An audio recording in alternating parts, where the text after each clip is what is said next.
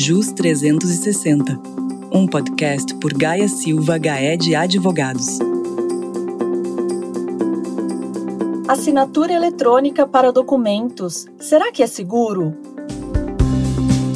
Neste episódio do JUS 360, vamos entender o que é assinatura eletrônica, como ela é usada e quais as vantagens em adotar essa modalidade de assinatura. Olá, eu sou a Juliana Quadrado, a sua anfitriã, e hoje estou acompanhada de Rejane Espósito, sócia do escritório do Rio de Janeiro, e de Ana Terra, advogada também da nossa unidade carioca. Ana, Rejane, sejam muito bem-vindas ao programa. É um prazer estar com vocês neste episódio. Obrigada, Ju. Tudo bem? Um prazer estar aqui com você hoje. Oi, Ju, tudo bem? Que bom estar aqui com você, poder falar um pouquinho desse tema. Acho que vai ser ótimo. Sem dúvidas, o prazer é todo meu em tê-las aqui. E um assunto que ganhou grande repercussão durante a pandemia do coronavírus, né, e fez com que as pessoas e empresas mudassem o seu modo de trabalhar, é essa questão de assinatura eletrônica. As tarefas simples do dia a dia, como assinar um contrato ou uma procuração, por exemplo, foram adaptadas com o uso de tecnologia. E a assinatura eletrônica veio para agilizar e desburocratizar este processo de assinatura de documentos, aquele negócio, uh, não é, Rejane, de assinar, reconhecer firma, custos envolvendo motoboy, impressão, autenticação de documentos, era um processo muito burocrático. Então, para a gente já começar essa conversa, vamos ao ponto mais simples. E aí eu pergunto para você, Rejane, é possível substituir a assinatura física de um documento por uma assinatura eletrônica?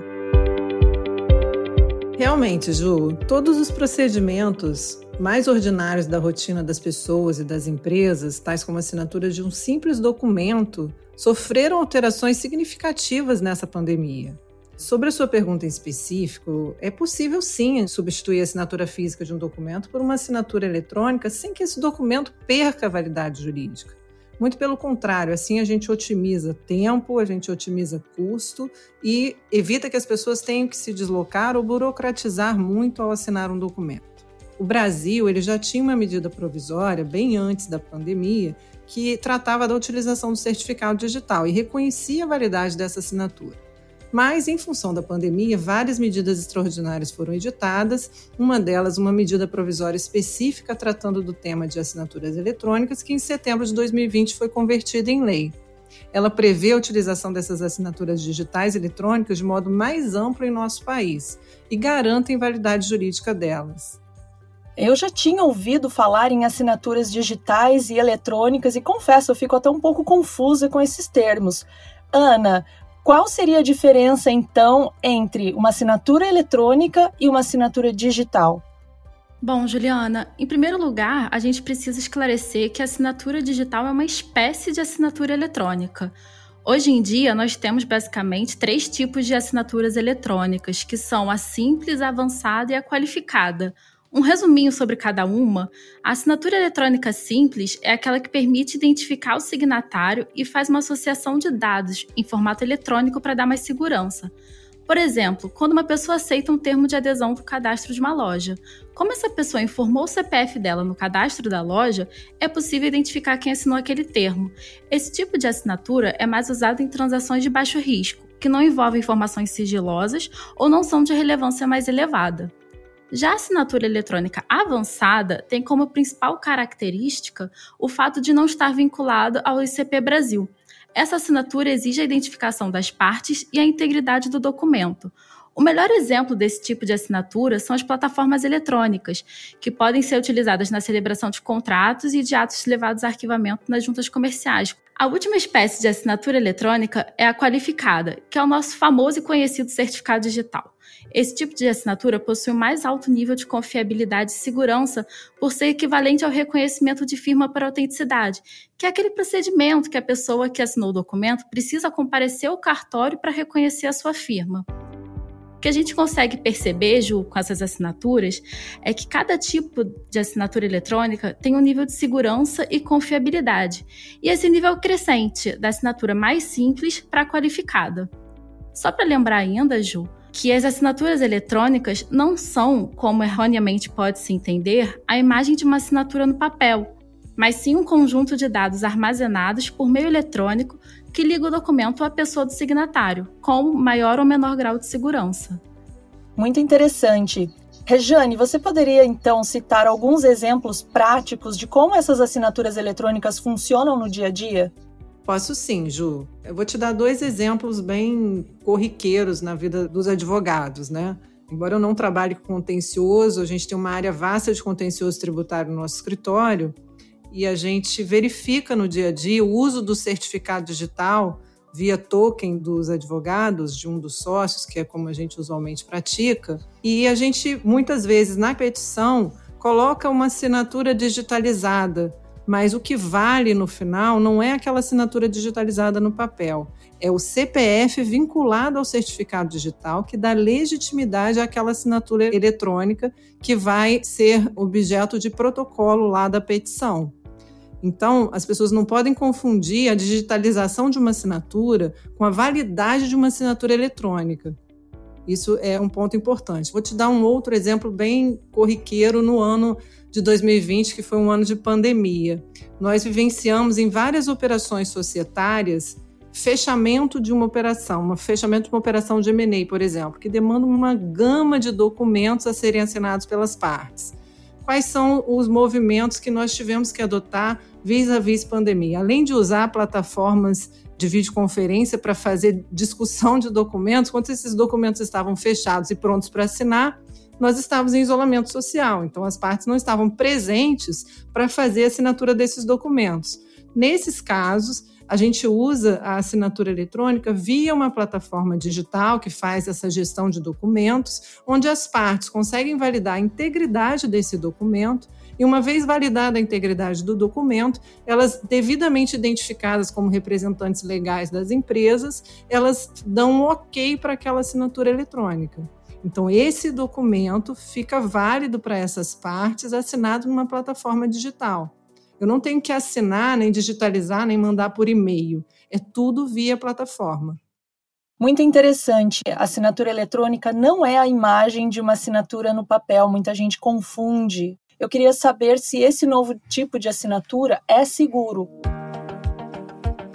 Bom, Ju, para fazer essa análise, a gente precisa entender o que, que, confere segurança a esse tipo de assinatura eletrônica, prestando atenção em quatro pontos essencialmente. O primeiro ponto de atenção é a identificação das partes. Eu consigo, de alguma forma, identificar com precisão quem está assinando aquele documento? Se a assinatura for qualificada, com certificado digital, por exemplo, como ele está vinculado ao CPF do signatário, é possível fazer essa identificação com facilidade. O segundo ponto é a garantia de que o documento não foi alterado após a assinatura, e isso acontece através da criptografia. Por isso, devem ser utilizados mecanismos que possuem essa tecnologia.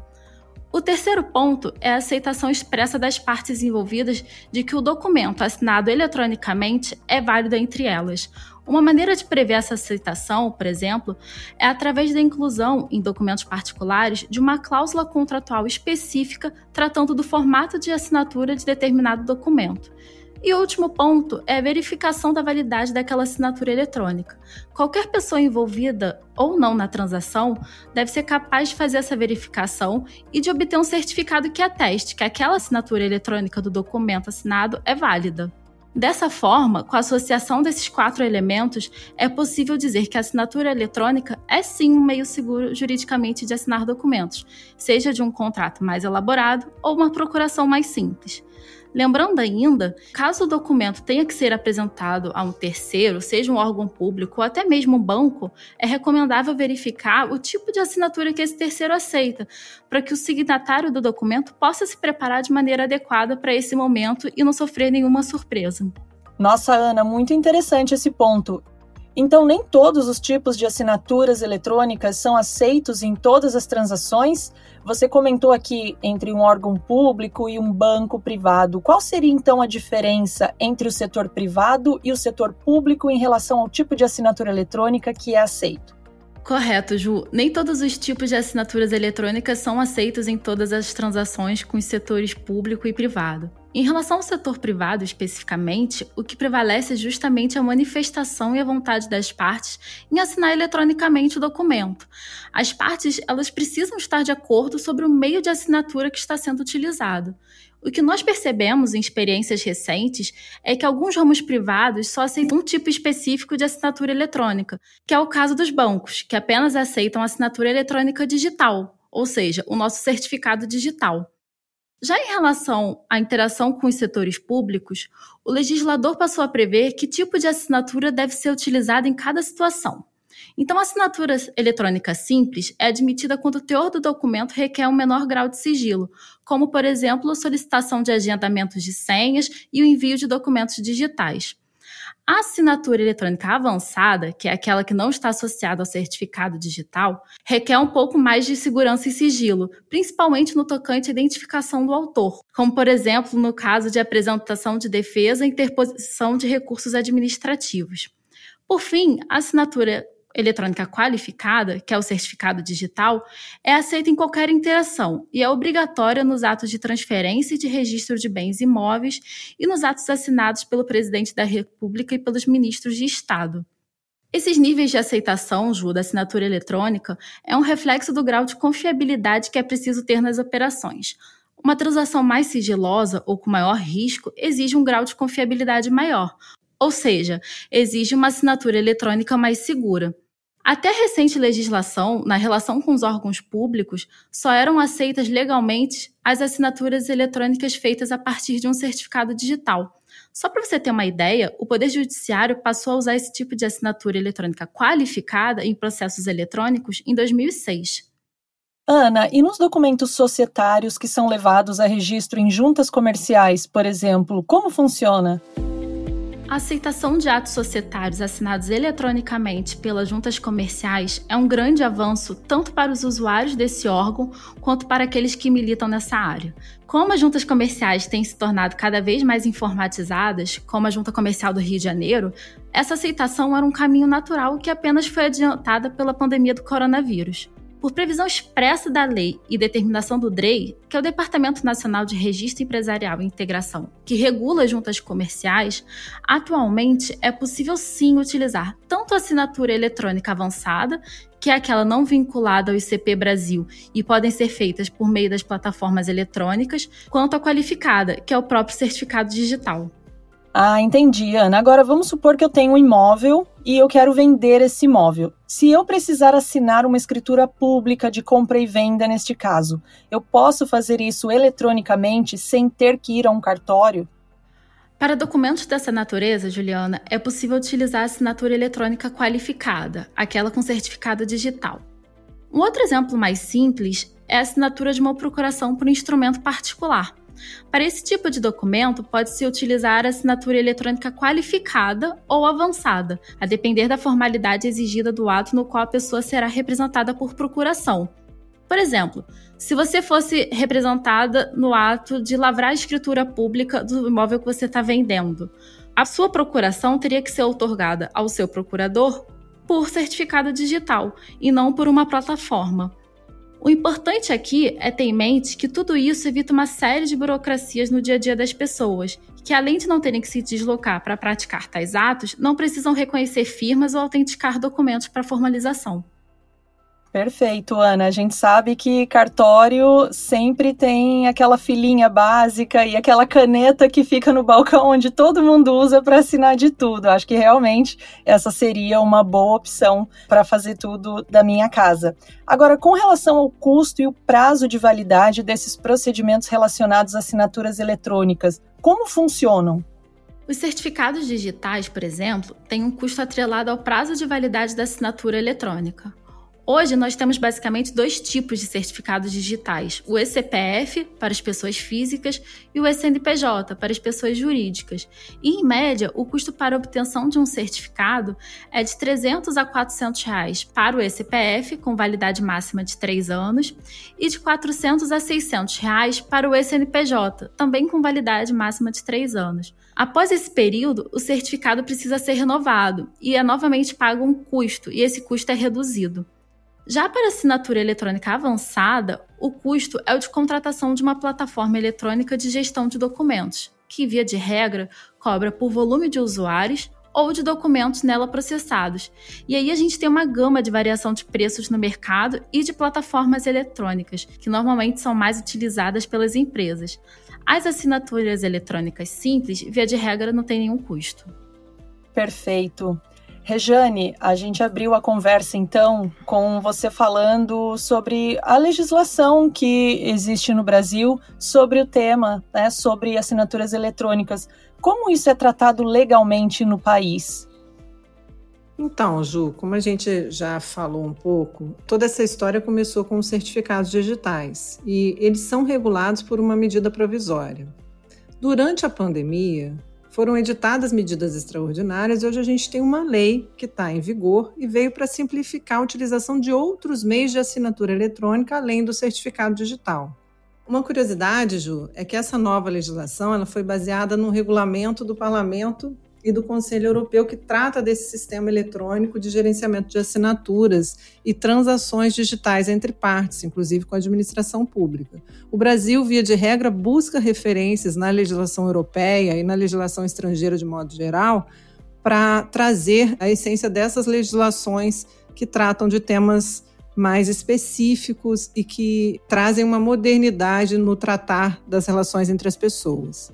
Um exemplo claro é a LGPD, essas legislações, em sua essência, elas trazem os tipos de assinaturas eletrônicas que são aceitas por órgãos públicos, dizendo agora para a legislação brasileira, mas não menos importante é o uso dessas assinaturas em documentos particulares, em contrato, em operações de compra e venda de empresas, como eu bem mencionei anteriormente, e nos mais diversos tipos de documentos e negociações, que eles, entre particulares, via de regra, dispensam o uso de um certificado digital e acabam otimizando e favorecendo a agilidade no fechamento dessas operações e negociações.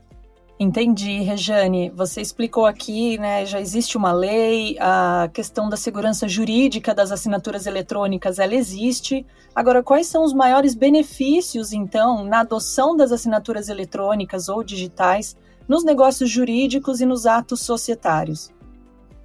Ju, aqui eu vou dar uma referência principalmente em relação às empresas, tá? Benefícios diretos e imediatos são redução de custos, porque quando eu transformo um procedimento que era manual em um procedimento automatizado, nesse caso aqui, por exemplo, você deixa de imprimir uma série de documentos, então você economiza luz, papel, você deixa de fazer uma gestão física desses documentos que passa a ser toda eletrônica. O envio de documentos não precisa usar correio ou motoboy, que é outro custo que as empresas tem nesse trânsito de documentos originais, além de não ter que reconhecer firma em cartório, que é um ponto que a gente já falou aqui algumas vezes. E outro benefício que a gente vê também é a agilidade e a mobilidade, porque eu posso formalizar esses documentos sem que a distância ou o tempo me atrapalhem, sem que impeçam as partes envolvidas de assinar um documento e concretizar os seus negócios. Muito legal, Rejane. Além da redução de custos, então, e otimização do tempo e distância, você entende que há outros benefícios na adoção dessas modalidades de assinatura? Sem dúvida, Ju. A gente pode citar aqui um rol extenso de benefícios.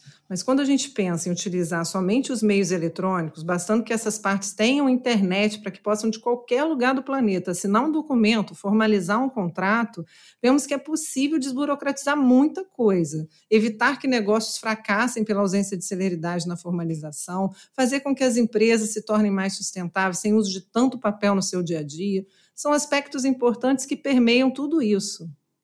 Sem dúvidas, Rejane, essa questão da sustentabilidade, ela já vem acontecendo há um tempo, é um processo evolutivo, né? Muitos países já passaram por esse processo, o Brasil ainda está caminhando, e quando a gente olha para o ano de 2020, né, com a pandemia, a gente vê também uma evolução natural do que já vinha ocorrendo em relação à formalização dos negócios jurídicos e atos societários das empresas usando a tecnologia. Com certeza, Juliana. O ano de 2020 foi um marco na evolução do mundo digital para as pessoas, para as empresas, para os negócios em geral, que em grande escala desburocratiza e agiliza esses procedimentos, que antes eram mais engessados, demandavam tempo, custo de todos os envolvidos. Era uma evolução que ela aconteceria, mas que com a pandemia ela foi acelerada e acelerada com excelentes motivos para todos colocarem em prática. E o bom disso tudo, Juliana, é que essa rápida evolução veio para ficar. Esse é um legado que, embora a pandemia seja um triste marco na nossa história, mas é um legado que fica aí para o mundo dos negócios e para as pessoas em geral. Excelente, meninas! Foi muito bom entender um pouquinho mais deste tema e saber que estamos caminhando para uma cada vez maior desburocratização na formalização de documentos e democratização dos meios de assinaturas, seja com entes públicos, seja entre particulares. O importante é que essa evolução seja constante e eficaz. Nosso mundo, não só dos negócios, mas de maneira geral, agradece. Não tenho dúvidas que vocês também agradecem. Acho que isso acelera muito o dia a dia no ambiente de trabalho, pensando num escritório de advocacia, em todo o assessoramento empresarial que vocês fazem. Meninas, quero agradecer a participação de vocês. Espero tê-las aqui comigo em breve, tratando de outros temas relevantes no mundo empresarial. Ju, a gente que agradece a participação. Foi ótimo esse bate-papo. E é muito bom a gente poder trazer um pouquinho do que a gente vivencia, do que a gente pratica no nosso escritório para o público em geral. A gente fica à disposição para falar de outros temas que sejam tão interessantes quanto esse. Obrigada, Ju. Foi um prazer estar aqui com você hoje, com a Regiane, neste episódio. E é sempre bom trazer as mudanças rotineiras e práticas que a gente vem sentindo com as novas legislações. E aí, gostou do tema? Quer saber mais? Então visite o nosso site gsga.com.br ou siga o nosso perfil no LinkedIn e fique por dentro de tudo o que acontece no universo jurídico empresarial. Um abraço e até o próximo JUS 360.